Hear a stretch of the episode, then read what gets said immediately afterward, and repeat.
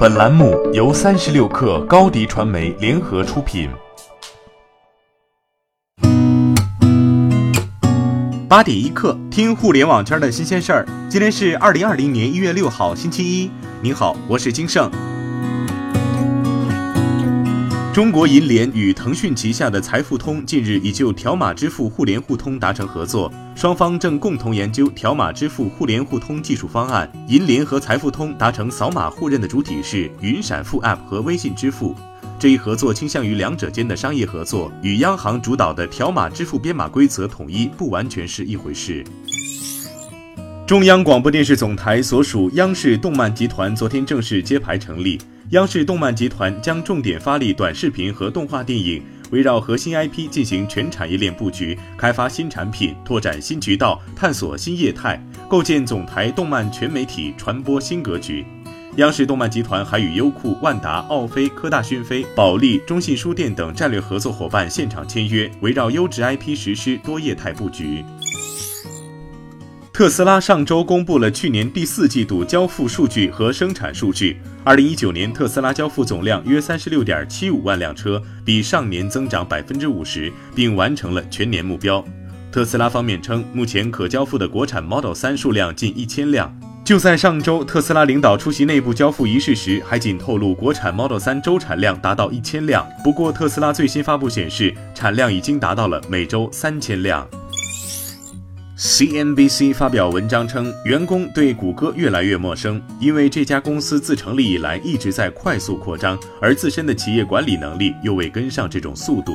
在谷歌员工数量扩充到十万多人后，其中的许多人是合同工，而不像过去一样是全职员工。一些谷歌员工抱怨称，随着公司规模越来越大，谷歌的企业文化已发生了明显的变化，官僚作风也变得越来越严重。在过去一年里，苹果公司的市值几乎翻了一番。尽管去年苹果的收益连续两个季度下滑，但投资者仍愿意为苹果股票支付高价。原因之一就是苹果公司有望实现稳定增长。苹果的股价在二零一九年上涨百分之八十六，目前的市盈率为二十五，为二零零八年以来的最高水平。根据分析师的估计，未来三年内苹果公司的收益有望在每个季度都有所增长。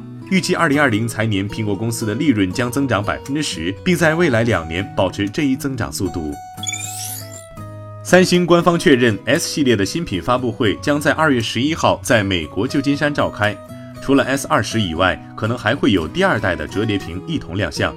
在已经曝光的 Unpacked 二零二零宣传片上，隐藏了一个小的彩蛋：Galaxy 其中的两个 A 被两个神秘的图形取代，一个矩形，一个正方形。这极有可能是在预示，在二月十一号的发布会上将有两款产品亮相，包括了肯定会更新的 Galaxy S 系列新机和之前已经曝光的 Galaxy Fold 折叠屏手机二代。英国一项研究显示，一项信息计划证明，它通过 X 线乳腺造影术图像，能比放射科专家更精确地诊断乳腺癌。专家们在解读 X 片时需要参考病人此前的病例，而人工智能只需要根据最新的 X 片。在进行研究的美国病例中，人工智能的癌症误诊率要低百分之五点七，而英国病例中的误诊率低了百分之一点二。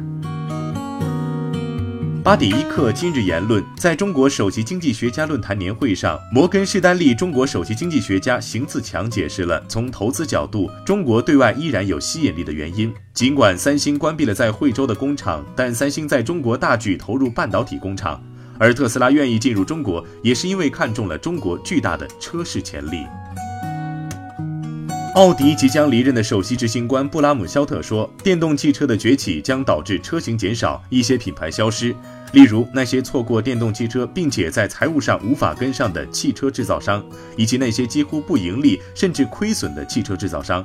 而幸存者之间的合作将会增多。”这位大众汽车豪华车部门负责人在接受采访时说。目前，汽车制造商正在用汽油或柴油车的利润来资助电动汽车的生产。好，今天咱们就先聊到这儿。编辑：彦东，我是金盛。八点一刻，咱们明天见。